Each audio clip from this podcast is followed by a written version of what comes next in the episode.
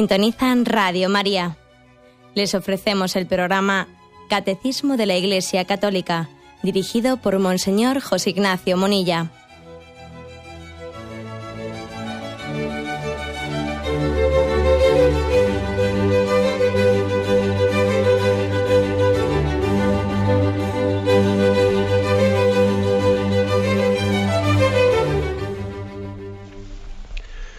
Un cordial saludo a todos los oyentes de Radio María. Un día más, con la gracia del Señor, proseguimos el comentario del Catecismo de nuestra Madre la Iglesia.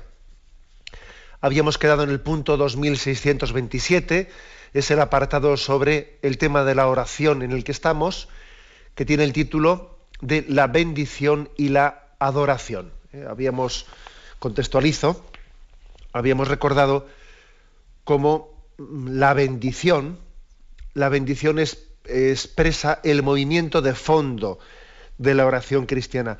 ¿Cuál es el movimiento de fondo de la oración cristiana? Lo que es común a todas las oraciones. Que Dios busca al hombre, que Dios nos busca, que Dios sale al encuentro del hombre. Es verdad que también el hombre va a la búsqueda de Dios, pero lo nuestro es una respuesta, es una respuesta a su llamada. Él nos creó, nos creó naturalmente, eh, tenemos eh, marcada en nuestra naturaleza una, un deseo de Dios, un deseo natural de Dios. Y entonces Dios ya nos creó eh, con ese deseo de Él, pero ya eso es una respuesta a su llamada. Entonces decíamos que lo que es el, la música de fondo, la música de fondo de toda oración es que Dios nos busca, que Dios ha salido al encuentro del hombre insistí en, el programa anterior de la, en la primacía de la acción divina. En la oración, eh, lo que más cuenta no es tanto lo que nosotros hagamos, sino lo que Dios hace en nosotros. Esto nos va a costar mucho, ¿eh? nos va a costar mucho eh, grabarlo en nuestro corazón, caer en cuenta de ello, pero es así. ¿eh? Sería una equivocación medir el valor de nuestra oración por lo que nosotros hayamos hecho en la oración. Tener la impresión de que la oración es buena es útil. La oración es útil si yo hago cosas en la oración, si pienso cosas, si rezo cosas que me siento práctico con ellas, ¿no? Me, me han parecido útiles, no. Vamos a ver la, la utilidad de la oración, si es que se puede hablar de esa palabra, sí, yo creo que sí se puede. La utilidad es dejarle a Dios que haga su obra en nosotros. Déjale a Dios que quiere estar contigo. ¿Y yo qué hago? Bueno, tú de momento déjale a Dios que esté contigo y procura no estorbarle. Los santos han sido muy conscientes de esto. Incluso hay un caso pues, que es muy hermoso hacer referencia a él como el de Santa Teresita de Jesús, del niño Jesús, que tenía el problema, ya había entrado muy jovencita en la vida del Carmelo y, y sin culpa suya tendía a dormirse en la oración porque claro, era joven, necesitaba más tiempo de sueño que el que la regla carmelitana suele tiene, y entonces, bueno, pues tendía a dormirse en la, en la oración. Y en su manuscrito de Historia de un alma dice ella, yo creo que los niños pequeños gustan lo mismo a sus padres cuando duermen que cuando están despiertos. Creo que para las operaciones los médicos duermen a los enfermos. En fin, creo que el Señor ve nuestra fragilidad, que recuerda que no somos más que polvo. A mí me impresiona mucho escuchar esta, esta expresión. Mira, a los padres le gusta lo mismo ver a sus niños despiertos que dormidos. Casi a veces hasta es mejor verlos dormidos. ¿eh? Y además los médicos, cuando van a intervenir los enfermos, en, en, un paciente, le duermen. Le duermen y así no, no estorba, porque si, si lo operas despierto, lo mismo está estorbándole al médico, se mueve y no le deja intervenir bien. Y estos ejemplos los pone ella porque no es capaz de estar despierta en la oración, ve que se duerme y dice, bueno, pues que, que Dios haga lo que tenga que hacer. Mira, si, si no soy capaz de mantenerme despierta, en vez de sentirme con el amor propio herido, y en vez de sentirme, pues no he hecho nada porque he perdido el tiempo, pues fíjate tú de qué manera reflexiona Teresa del Niño Jesús, Teresa de Lisieux, ante la circunstancia de que no es capaz de mantenerse despierta cuando está, que pega cabezadas, vamos, hablando en plata, ¿no? En el rato de oración allí en el Carmelo. Dice, pues mira, pues si el Señor, si no soy capaz de estar despierta, hago lo que puedo por estar despierta, ¿no? Pero que, que, que no soy capaz, si los padres a veces disfrutan más de ver a los niños dormidos que despiertos. Si así igual no le estorbo a Dios y hace... Lo principal de, de la oración es la acción que Dios quiere hacer en nosotros, antes de lo que yo quiero hacer. O sea, el componente pasivo de la oración es más fundamental que el componente activo de la oración. Eso no quiere decir que no tengamos que hacer nada, eso no quiere decir que también nosotros no tengamos que tener un método, sí, sí, habrá que tenerlo, pero este estamos poniendo ahora las bases teológicas, ¿no? Y entonces esto es lo fundamental. A veces incluso, pues, pues mira, a pesar de nuestra buena voluntad, lo más probable es que la oración nos salga pues muy deficientemente y que tengamos la sensación de que no, no sé qué he hecho yo. Y entonces igual la oración consiste en ofrecerle a Dios tu pobreza y entonces tu oración es valiosa, porque no estás satisfecho de ti mismo, de lo que has hecho, de lo que has dicho, me he despistado, he vuelto y tal, ¿no? Le ofreces a Dios tu pobreza. Igual esa puede ser la mejor oración. Otra cita de, otro santo, San Francisco de Sales, solía él rezar diciendo, Señor, no soy más que leña, préndele fuego. Mira, aquí me tienes. Yo, mm, yo soy leña, pero, pero poca cosa sé hacer. Ven tú a prender fuego. Bueno, esta es la afirmación de fondo. O sea, el movimiento de fondo de la oración es que Dios sale al encuentro del hombre, que Dios hace su obra en nosotros. Luego rezar es dejarle hacer a Dios. Eso se llama la bendición. Dios nos bendice. Luego dijimos que hay dos formas fundamentales de, expresar este movimiento de bendición. Una es nosotros bendecimos a Dios por habernos bendecido, que son los textos a los que hicimos referencia en el programa de ayer, bendecimos a Dios por habernos bendecido.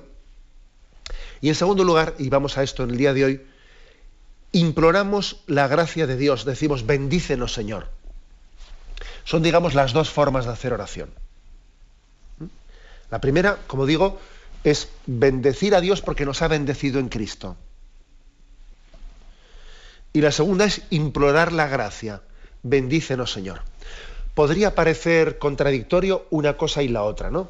Porque vamos a ver, si ya estamos bendecidos, si Dios Padre nos ha bendecido en Jesucristo, entonces ¿para qué le digo yo, bendíceme? ¿Para qué le digo yo, dame tu gracia? Si ya me la ha dado. ¿Mm? Entonces, estas dos formas de hacer oración no son contradictorias. A ver, vamos a ver.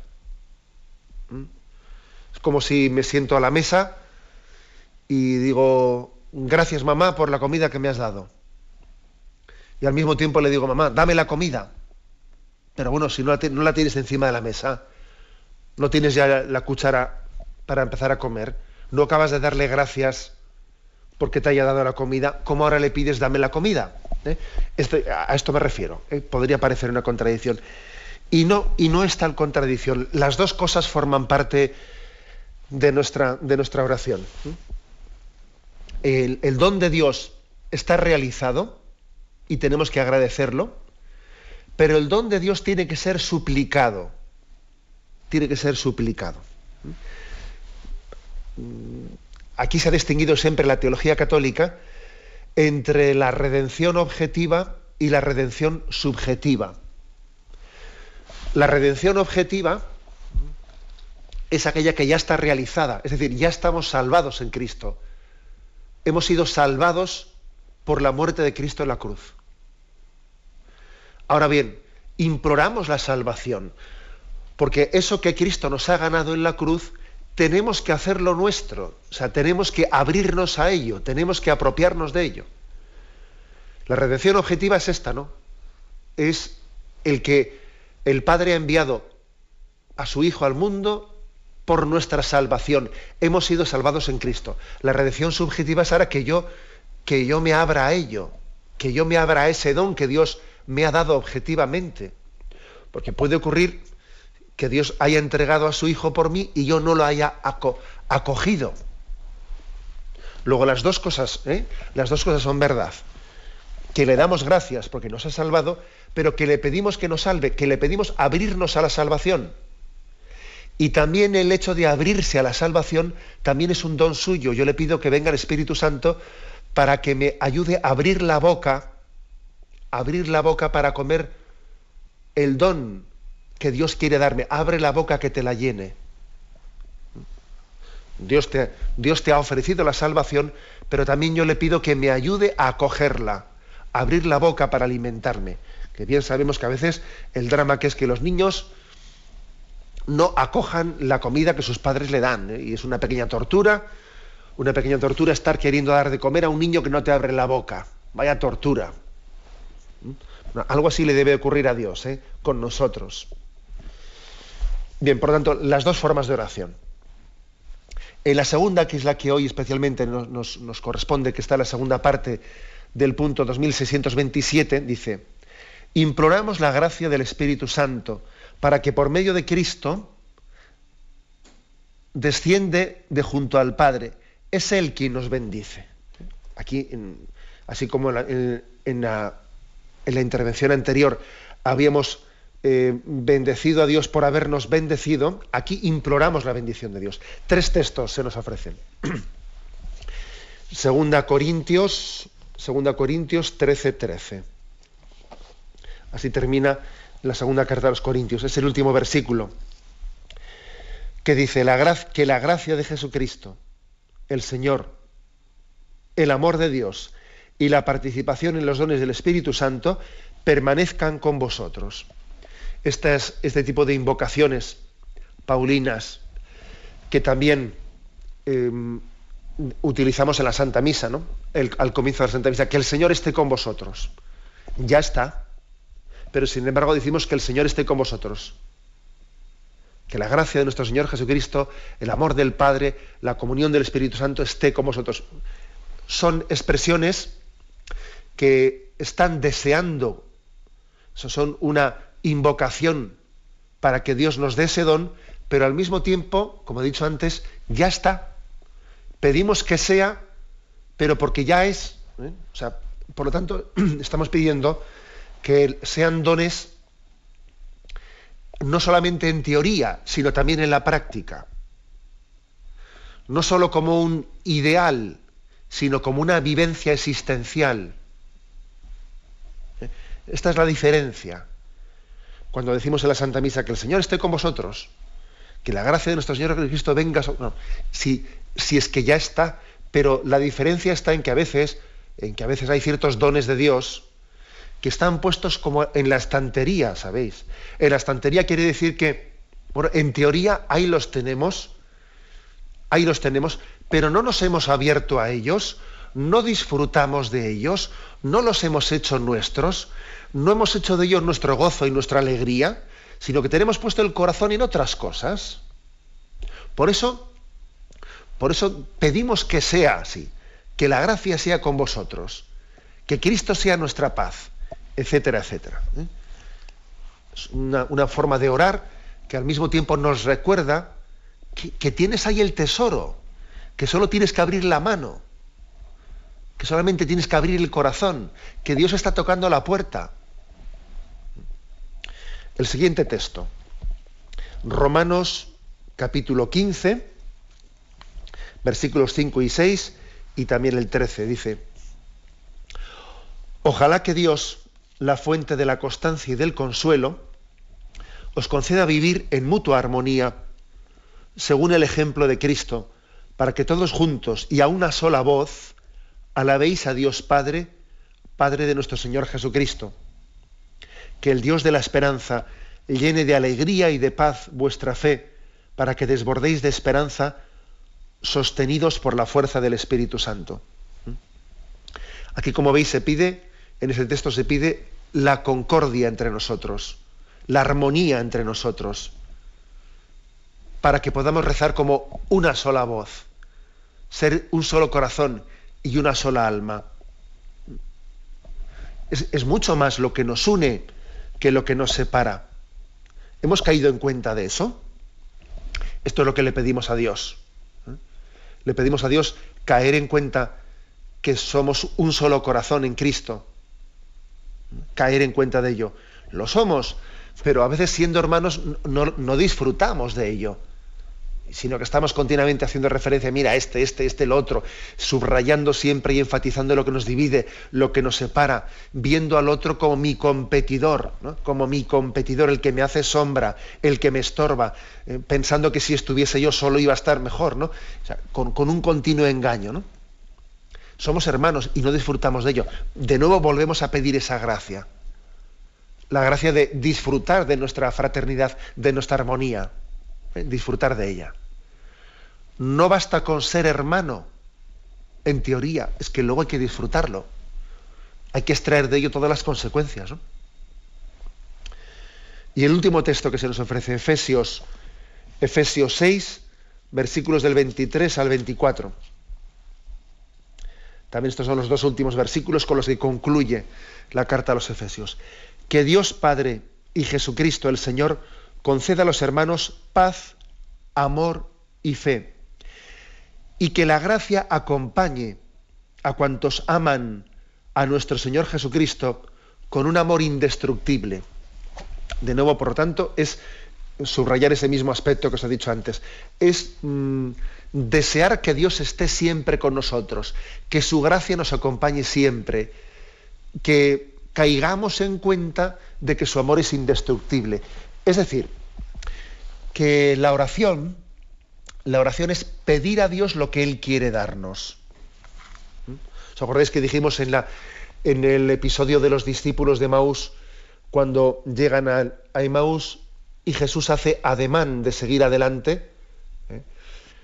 Él sabe que se va a quedar, pero Él hace como si fuese a seguir adelante porque Él quiere que se le invite para quedarse. Quédate con nosotros porque atardece y el día va de caída. Jesús podía decir, sí, sí, yo me iba a quedar, pero yo estaba, estaba deseando que tú me, invitases a quedarme. Yo quería que tú me invitases. Por eso he hecho ademán como de seguir adelante. Porque quería que cayeses en cuenta que este rato de intimidad que vamos a tener los dos es un, es un milagro de gracia, es un don gratuito y por eso quería que tú me invitases a quedarme, para que así nos, nos diésemos cuenta, te dieses cuenta de que, este, de que este don, esta gracia, es inmerecida, es un regalo. Por eso pedimos lo que Dios quiere darnos. Porque si no, nos pensaríamos que tenemos derecho a todo. En vez de recibirlo como un regalo, nos parecería que, bueno, pues eso, ¿no? Esto es lo lógico, lo natural. No, no. Lo natural, lo lógico, no. Es un regalo inmerecido. Por eso le pedimos a Dios eso que Él ya quiere darnos. Y no es reiterativo y no es, eh, no es innecesario. ¿Para qué voy a pedir si Dios ya quiere dármelo? No, no, es necesario. Si no, no te darías cuenta de que es un don. Si no, no te darías cuenta de que eres un mendigo y Él es el Rey de, de la gracia que viene en socorro de tu debilidad. Tenemos un momento de reflexión y continuamos enseguida.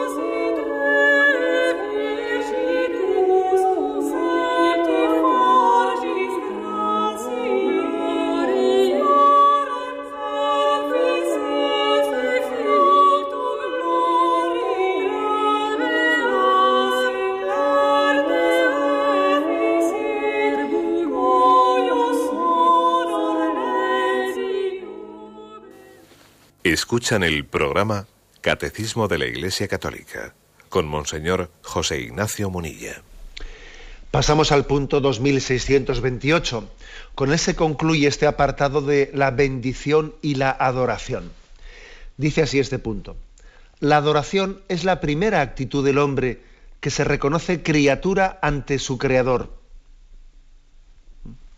Luego vamos a irlo un poco eh, desgranando con algunos salmos, pero la afirmación primera es esta. La actitud primera del hombre es reconocerse criatura frente al Creador.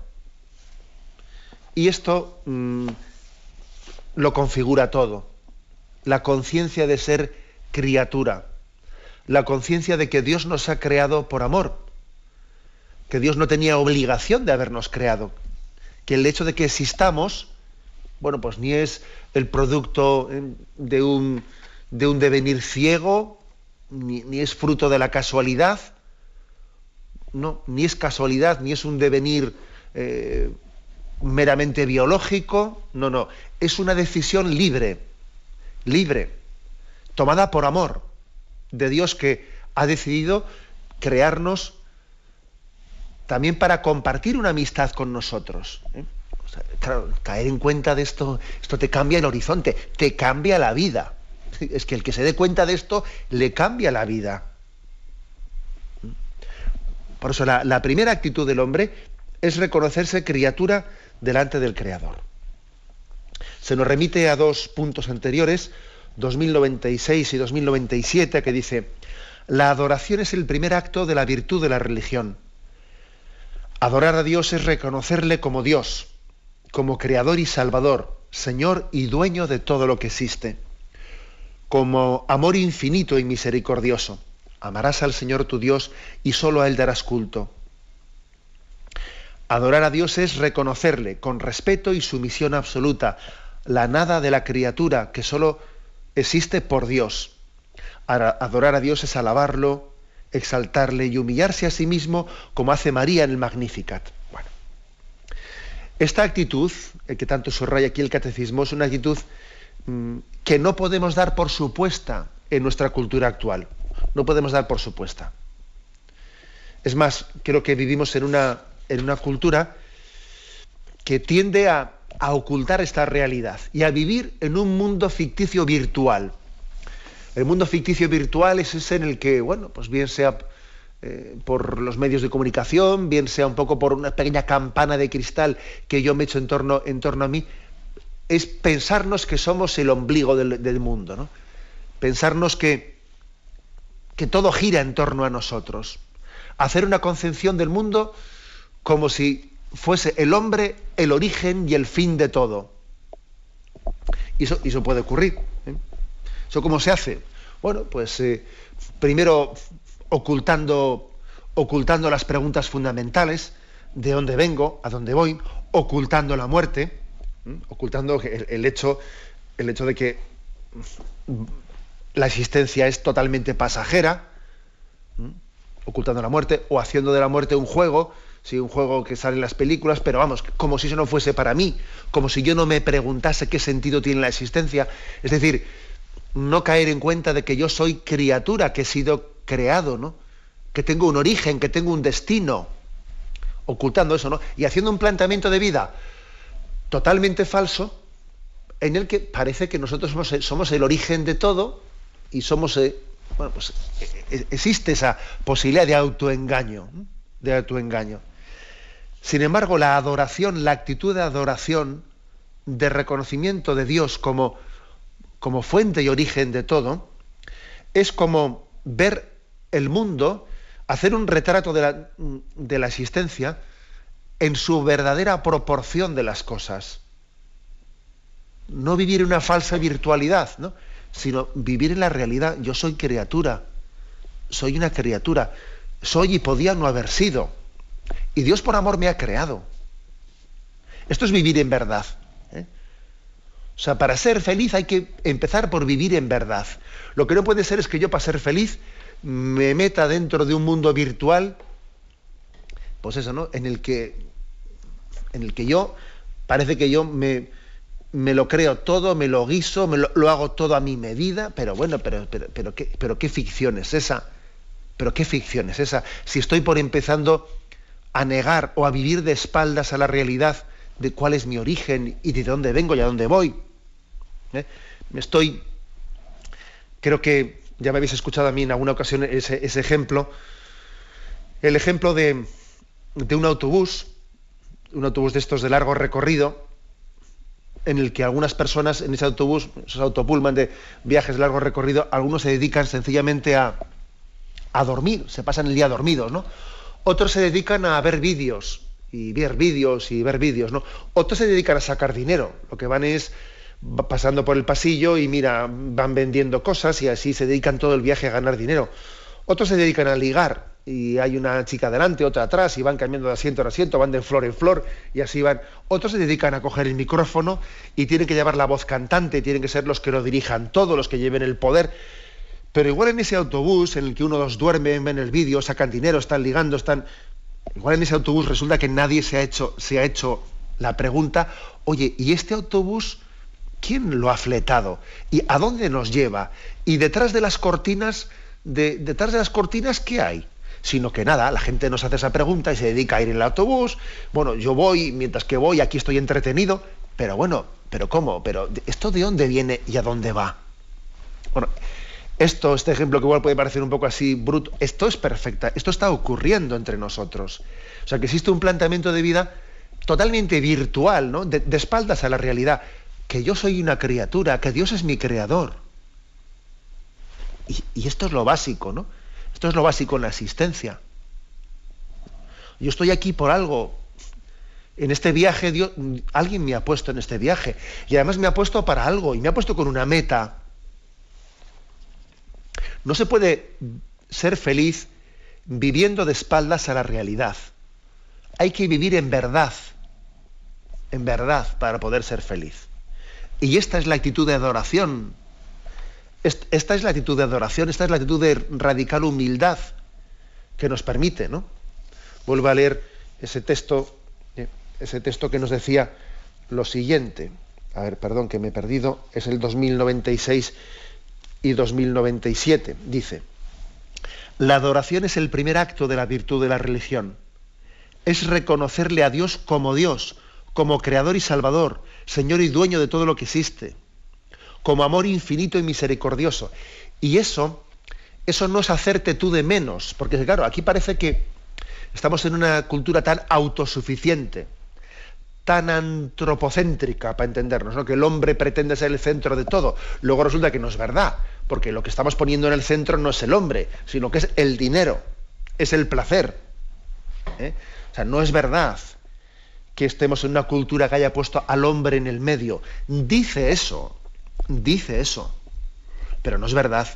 En el centro no hemos puesto al hombre, hemos puesto el placer, el poder y el dinero. Eso sí que lo hemos puesto en el medio. Sin embargo, paradójicamente, cuando le ponemos en el centro a Dios, Dios es el centro de la existencia, que eso, hoy en día se mira con, eh, pues, con, una sospecha muy grande, porque claro, ponerle a Dios en el centro de la cosmovisión de la vida es como mm, orillar al hombre, ¿no? Es una especie de no tomar en serio la dignidad del hombre, ¿no? Ponerle a Dios en el centro. Pues fíjate tú que paradójicamente, cuando a Dios se le pone en el centro, el hombre es mucho más respetado. Es mucho más respetado, sin duda, ¿eh? sin duda, porque Dios es el mayor garante, garante de la dignidad del hombre. Tú pon a Dios en el centro y verás como el hombre es el rey de la creación. Y así, y así está expresado en la Sagrada Escritura, ¿no? que es el hombre para que te acuerdes de él, que es el ser humano para darle poder. Lo hiciste poco inferior a los ángeles, lo coronaste de gloria y dignidad. Todo, lo hiciste por él y para él, por Cristo y para Cristo, que Cristo es hombre al mismo tiempo que de Dios. O sea, es decir, no tenemos que desconfiar de la afirmación de que Dios es el centro, nosotros somos sus criaturas y el hombre tiene que ser sumiso ante Dios. No tenemos que desconfiar de esta expresión. La sumisión del hombre a Dios es su mayor libertad. Nunca el hombre es tan libre como cuando se arrodilla ante Dios. Nunca el hombre es tan esclavo como cuando se olvida de Dios, o no digamos nada cuando le niega. ¿Mm? O sea, nunca el hombre es tan esclavo. Entonces es esclavo del placer, es esclavo del poder, es esclavo del dinero. La libertad del hombre consiste en reconocer la grandeza de Dios. Es lo que aquí se está insistiendo, pero, pero por activa y por pasiva, ¿no? En, este, esta, en esta lección de las bases de la oración que se nos está dando. Tenemos un momento de reflexión y continuamos enseguida.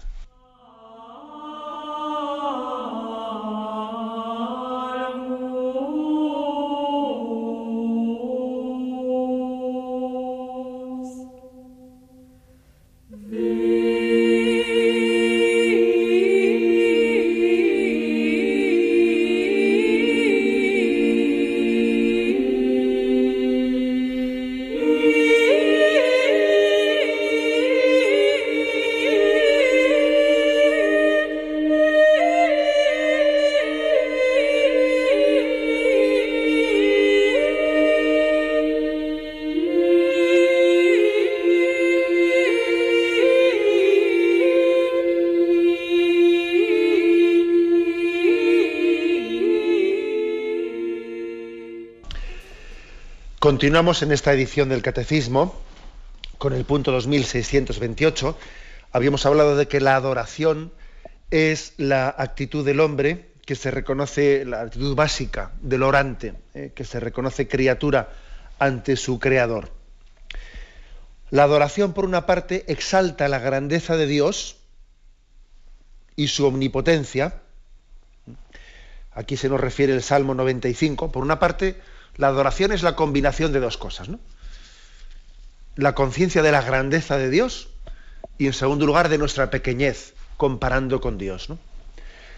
Salmo 95 dice así: Venid, cantemos con gozo al Señor, aclamemos al que es nuestro amparo, amparo salvador. Vayamos hacia él dándole gracias, aclamándolo con cantos porque el Señor es un Dios grande, un gran rey sobre todos los dioses. En su mano están las cimas de la tierra, las cumbres de los montes son suyas. Suyo es el mar, pues Él lo hizo, y la tierra firme que crearon sus manos. Venid, adorémosle de rodillas, postrémonos ante el Señor que nos hizo. Bueno, pues mm, subrayar la grandeza de Dios. Mm, tenemos que también criticar, permitidme eh, una palabra de crítica, hacia una cultura, una cultura que ve con sospecha la grandeza de Dios. Ve con sospecha. Entonces, recuerdo que os puse en una ocasión, compartí con vosotros una, una experiencia. La experiencia era que vi que un compañero, un compañero sacerdote, cuando rezaba la liturgia, y estaba rezando pues muchas oraciones, a veces pues muchas oraciones suelen ser introducidas por invocaciones, invocaciones a la grandeza de Dios, a los atributos de Dios, no, oh Dios omnipotente, oh Dios grande, Dios que lo has hecho todo de la nada, etcétera. Muchas veces en las invocaciones de, nuestras oraciones se invocan los atributos de la, de la grandeza de Dios. Y recuerdo que ese, ese compañero sacerdote, él queriendo acercar eh, la imagen de Dios, pues cambiaba según, eh, vamos, según iba leyendo con los ojos esos atributos, y en vez de decir, oh Dios todopoderoso, pues decía, oh Dios amigo, oh Dios cercano, oh Dios compañero.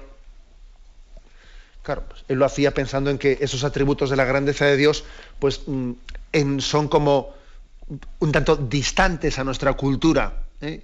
distantes a ella, y que al hombre, al hombre moderno hay que darle una imagen de Dios eh, cercana, etcétera, quitando y borrando esos atributos de la grandeza, ¿no? Bueno, luego hablé con él, charlamos un rato y le dije, mm, yo creo que, yo creo que es una equivocación hacer eso, porque precisamente, precisamente para que la cercanía de Dios y cuando, y cuando proclamamos que Dios es el Emmanuel, que es el Dios con nosotros, que es el Dios que se ha hecho niño, niño, al nacer en Belén, para que eso sea grandioso, para que eso sea impresionante, hay que afirmar al mismo tiempo que es el Dios todopoderoso, el creador, el que se ha hecho también criatura.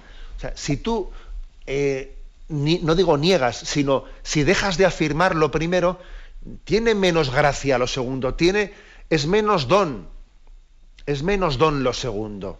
¿Eh? Por eso no, dejemos de afirmar la grandeza de Dios, no, no dejemos de afirmarla nunca, porque si no tenemos el peligro de hacer un Dios, pues no sé, a nuestra medida, a la medida de nuestras sensibilidades, a la medida de nuestras ideologías, que no, que, es muy importante. La Sagrada Escritura reafirma mucho la, la grandeza de Dios. Y Tomemos la Sagrada Escritura como fuente de revelación. No pretendamos nosotros como mejorarla. A ver, voy a quitar esto de la Sagrada Escritura porque va a ser mejor entendido. Bueno, quita. ¿Tú vas a mejorar la Sagrada Escritura? ¿A dónde vas tú?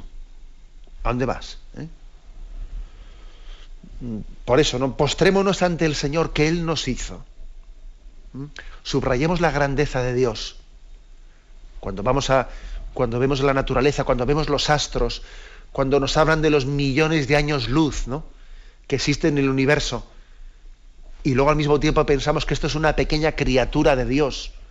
Y esos millones de años luz de distancia para Dios no, pues, pues no dejan de ser algo microscópico ante la grandeza de Dios. Sí, Señor, digámoslo. Digámoslo. Y eso no quita la cercanía de Dios. Ese, ese es el milagro de la trascendencia y de la inmanencia de Dios.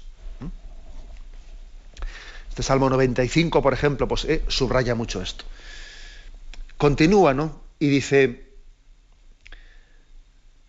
por una parte exaltamos la grandeza de Dios, exaltamos su omnipotencia que nos libra del mal. ¿A dónde voy yo sin la ayuda de Dios?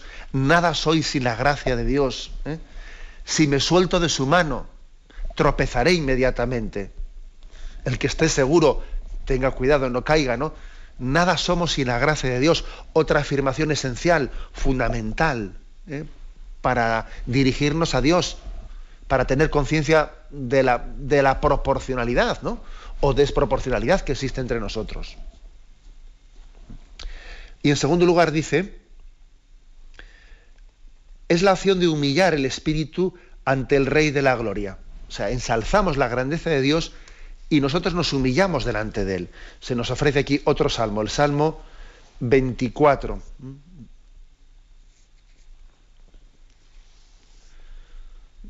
Salmo 24, los versículos son el 9 y el 10. ¿eh? ¿Quién es ese Rey de la Gloria? El Señor valeroso y aguerrido, el Señor Rey de la Gloria. Portones, alzad los dinteles, que se alce las antiguas compuertas, va a entrar el Rey de la Gloria. ¿Quién es el Señor de la Gloria? El Señor, Rey del universo. Él es el Rey de la Gloria. Es decir, se insiste mucho en que entra el Rey de la Gloria y nosotros tenemos que postrarnos delante de Él. Es la postración ante la grandeza de Dios. Nos postramos ante Él. Solamente quien, quien se, es capaz de humillarse, es capaz, es posible que realice el acto de adoración. El acto de adoración supone reconocer la grandeza de Dios y nuestra pequeñez. Nuestra pequeñez. Es como redimensionar la existencia ante la grandeza de Dios. No vaya a ser que el árbol te impida ver el bosque, ¿eh? como dice el refrán. No vaya a ser que resulta que tú, pues tú imagínate, ¿no? Pues uno pues en su vida le ha ido algo bien y laboralmente ha conseguido eh, pues un puesto de trabajo que él quería, mm, ha obtenido, o un chaval ha ganado el partido de fútbol, ¿eh? y se cree el rey del universo, porque he ganado mi partido de fútbol, porque he obtenido este puesto de trabajo, porque me ha ido esto bien, y entonces él, en su pequeño microcosmos, pues madre mía, ¿no? Se piensa, se endiosa a sí mismo. He ganado esto, he ganado este puesto de trabajo, me ha tocado esto y entonces te endiosas porque, porque estás metido como una pequeñita eh, eh, campana de cristal. Pero madre mía, pero que el árbol te está impidiendo ver el bosque. Mira la existencia, mira la grandeza de Dios comparando con tu pequeñez. y mira que ese éxito aparente que has tenido, ¿no? que te está llevando a envanecerte, es, pues, es paja que se la lleva al viento. Es paja que la lleva y esa especie de falsa seguridad que estás teniendo, porque resulta que tienes en el banco unos millones y entonces esos millones que tienes en el banco te están dando una seguridad y tú te sientes fuerte con ella. Es que eso, eso, eh, eso es un poco de papel, ¿sabes? Es un poco de papel que te, estás poniendo tu seguridad en un, ¿eh? ¿En qué, ¿En qué la estás poniendo? O sea, es que es muy importante para que seamos adoradores en espíritu y en verdad, reconocer nuestra pequeñez y no crearnos falsas seguridades. Falsas seguridades que nos las creamos pues, en el dinero, eh, eh, pues, en determinados éxitos de la vida, etcétera, etcétera. O sea, por lo tanto, reconocer la grandeza de Dios, a quien todos los universos no son capaces de contener, y al mismo tiempo reconocer nuestra pequeñez. ¿no? Ese es el principio de la adoración. Y termina diciendo este punto, ¿no? Es la acción de humillar el espíritu ante el Rey de la Gloria y el silencio respetuoso en presencia de Dios siempre mayor. Si es que muchas veces la, adoración consiste en, en callar. Dios sabe más. Dios sabe más. Yo me callo ante Él y, y me gozo de su grandeza, me gozo de su gracia, y yo estoy en su presencia y me callo. Si muchas veces adorar es contemplar la grandeza de Dios, ver mi pequeñez, admirarme de cómo, alguien tan grande se ha podido fijar en la, en la humillación de su esclava, como dice la Virgen María, ¿cómo es posible que Dios, que es tan grande y tan inmenso, se haya fijado en mí? Y lo ha hecho, y lo ha hecho, lo está haciendo, ¿no? Y hacer oraciones, fijarse en eso y callarte.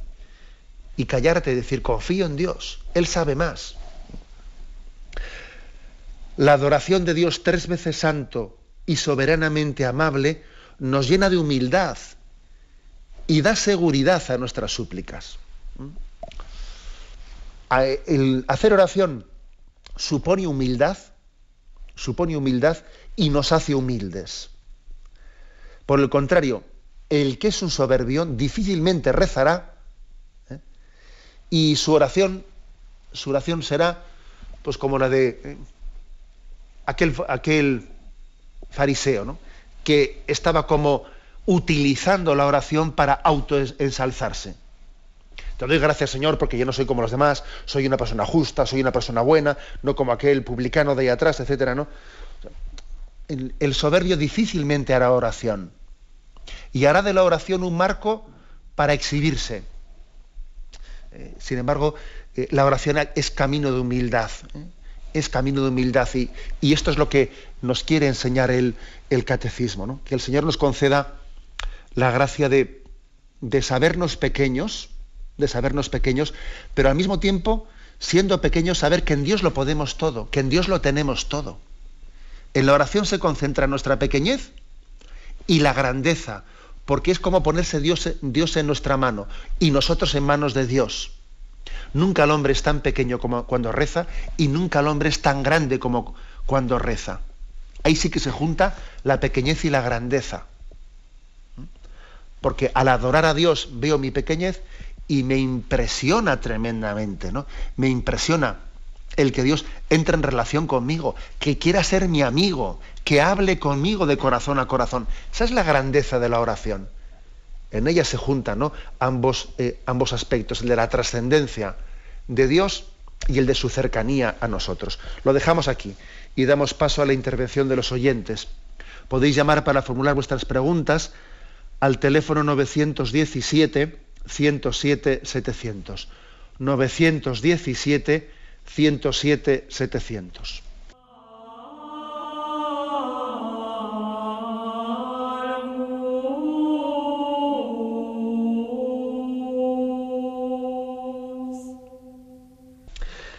Sí, buenos días. ¿Con quién hablamos? Buenos días, padre Munilla, eh, monseñor Munilla. Adelante. Soy Mari Carmen, eh, seguidora y admiradora suya, y que Dios le bendiga. Buenos días. Vamos a ver, yo tenía dos preguntas que hacerle, que me hago yo muy a menudo. Una de ellas es en teología, los ángeles y el hombre, eh, los ángeles están al servicio del hombre, creo yo, que es lo que he entendido, lo que he estudiado. o lo que he oído. Pero también es verdad que están, el hombre está por debajo de los ángeles. O sea, Dios ha hecho al hombre, es que no entiendo bien si, si el hombre es más que los ángeles, o por lo menos en los ángeles ven el rostro de Dios y esa adoración que tienen los ángeles a Dios, eh, si es humilde también como la nuestra, es tengo un follón tremendo. Entonces, no sé, cuando yo me muera, pues si voy a estar más cerca de Dios que los ángeles o, a la vez o cómo, estoy con. Bueno, de acuerdo. Mire, pues vamos a ver, eh, los ángeles son servidores de Dios, ¿eh? son servidores de Dios. Ahora, por ser servidores de Dios, Dios también los ha puesto al servicio de los hombres. Ahí está el caso de los ángeles de la guarda. Y precisamente algunos padres de la Iglesia, algunos padres de los primeros siglos de la Iglesia, vienen a decir que precisamente eh, la rebelión de algunos ángeles frente a Dios consistió en esto, en no aceptar los ángeles caídos en su soberbia, teniendo una naturaleza, ¿no? porque la naturaleza angelical es una naturaleza superior a la del hombre, claro, se rebelaron según varios padres de la Iglesia, ¿no? Es una de las formas más frecuentes que ha tenido la tradición de la Iglesia en explicar por qué el motivo de la rebelión de algunos ángeles frente a Dios, que siendo ellos de naturaleza superior, hubiesen, hubiesen sido puestos por Dios al servicio del hombre. Y eso les, eh, les reveló. Por eso yo diría, nosotros no vamos a caer ahora eh, en el mismo, en la misma piedra, armándonos un lío de si eh, en Dios, sino, en la vida eterna, nosotros estamos por encima o por debajo de los ángeles. ¿no? O sea, dejémonos de, ese tipo de líos porque sería volver a, tropezar en la misma piedra. Sencillamente todos alabamos a Dios, adoramos a Dios y el coro de los ángeles, como dice la Sagrada Escritura, se une al coro de, los redimidos, de los salvados, y todos juntos adoramos a Dios. Eh, a mí me da pie la llamada del oyente pues, para recordar que, existe ese aspecto en la fe, de nuestra intimidad con, los, con nuestros ángeles, especialmente nuestros ángeles de la guarda, que tenemos muy olvidada nuestra fe católica. Y que sin embargo nos, nos, debe de ayudar, nos debe de ayudar en, este, en esta comunión que tenemos con la Iglesia Celestial, en este camino común de peregrinación. Adelante, vamos a pasar a un siguiente oyente. Buenos días. Oh, buenos días, monseñor. Buenos días, yo, yo, era para preguntarle un tema de conciencia. A ver, eh, mm, resulta que nosotros nos construimos una casa, ¿no? Y, yo tenía en usufruto, que es una casa que viven mis padres, que me la donaron, y entonces eh, cuando se construyó la casa donde vivimos, porque la otra la viven mis padres, se declaró como primera vivienda pero yo tengo bienes gananciales y la casa era primera vivienda de mi marido. Pero yo no sé si eso es un fraude a Hacienda, yo tampoco lo hice conscientemente, y, y si eso es como robar Hacienda o, o, ¿me entiendes? Porque al hacerte tu primera vivienda, te hacen descuentos en la hipoteca y rollos de eso, y uno pues quiere tener la conciencia tranquila irse al cielo y tampoco por una cosa de esta, eh, pues que, estés en pecado, porque tampoco lo sé, es decir, que yo tampoco lo hice con mala fe, de yo no me di cuenta cuando se hizo, porque yo tenía una vivienda en usufruto, pero yo no la voy a vivir porque la viven mis padres. Mire, mm, vamos a ver, yo mm, en primer lugar le voy a decir que que cuando yo escucho ese tipo de términos de bienes gananciales, de tal, de cual, bueno, pues la verdad es que tengo muy poca pericia para ese tipo de cosas. ¿eh? O sea, en primer lugar, le, diría que, que, no me considero yo, eh, además de esos términos me falta mucho dominio sobre ellos. Cada uno en esta vida tiene unos dones y tiene unas carencias. Entonces yo le diría que recurra usted pues, eh, eh, a cualquier sacerdote explicándolo con más detalle, porque yo necesitaría que me tradujese Mm, tradujese pues en, otros términos para entenderlo yo mejor. Sé también que aquí en, Radio María hay un consultorio legal que es un programa, ¿eh? Un programa de consultorio legal que se suelen consultar estos temas. Mm, no me considero yo una persona muy avispada en esas cuestiones. Lo que sí que me parece importante es que, que usted tenga la conciencia de que tenemos que ser justos y legales ¿eh? en la manera de administrar nuestros bienes. Como dice el Evangelio, la administración de los bienes tiene que ser en función de la vida eterna. ¿eh? Cada, cada, es así, ¿no? Eh, cada, los bienes, los bienes qué son, sino un instrumento, ¿no? Pues para acercarnos a Dios. Y desde luego no vamos a ensuciar nuestra conciencia eh, pues por almacenar bienes que luego aquí se van a quedar, hablando claro, ¿no?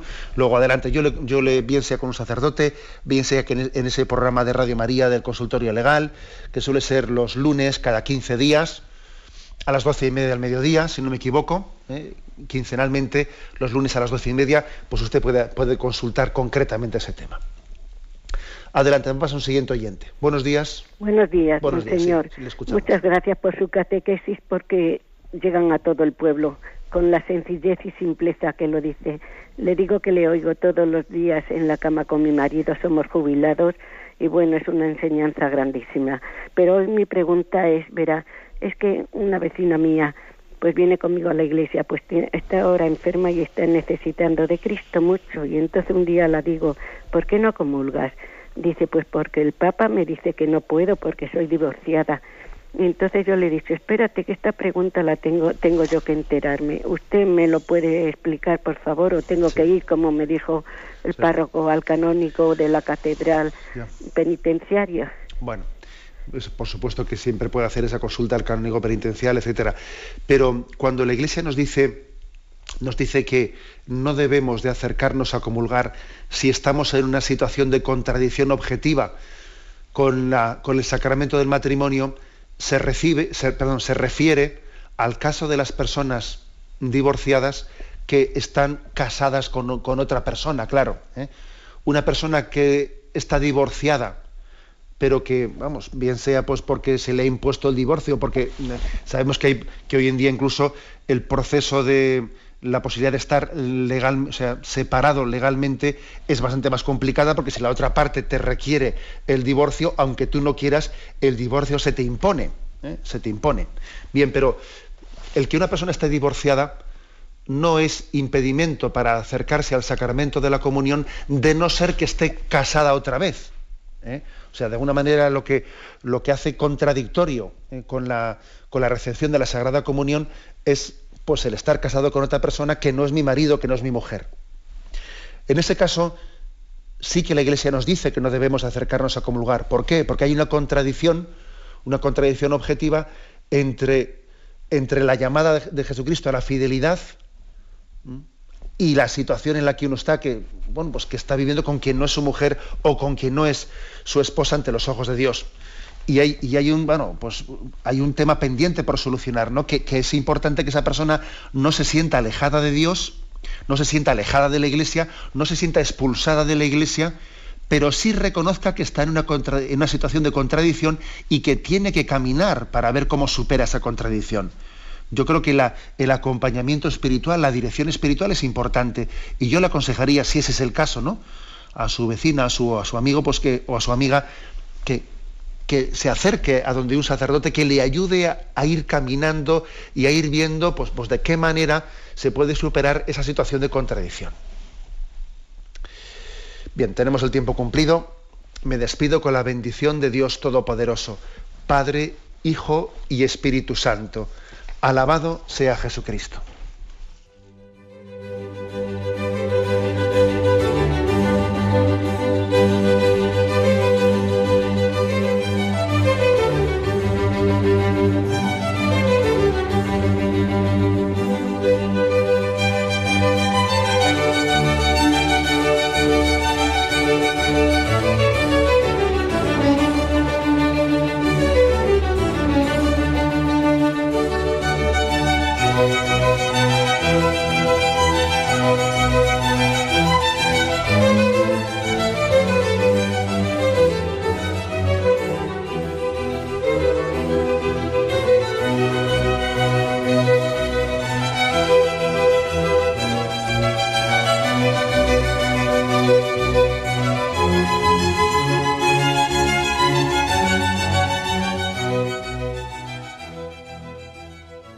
Les hemos ofrecido el programa Catecismo de la Iglesia Católica, dirigido por Monseñor José Ignacio Monilla.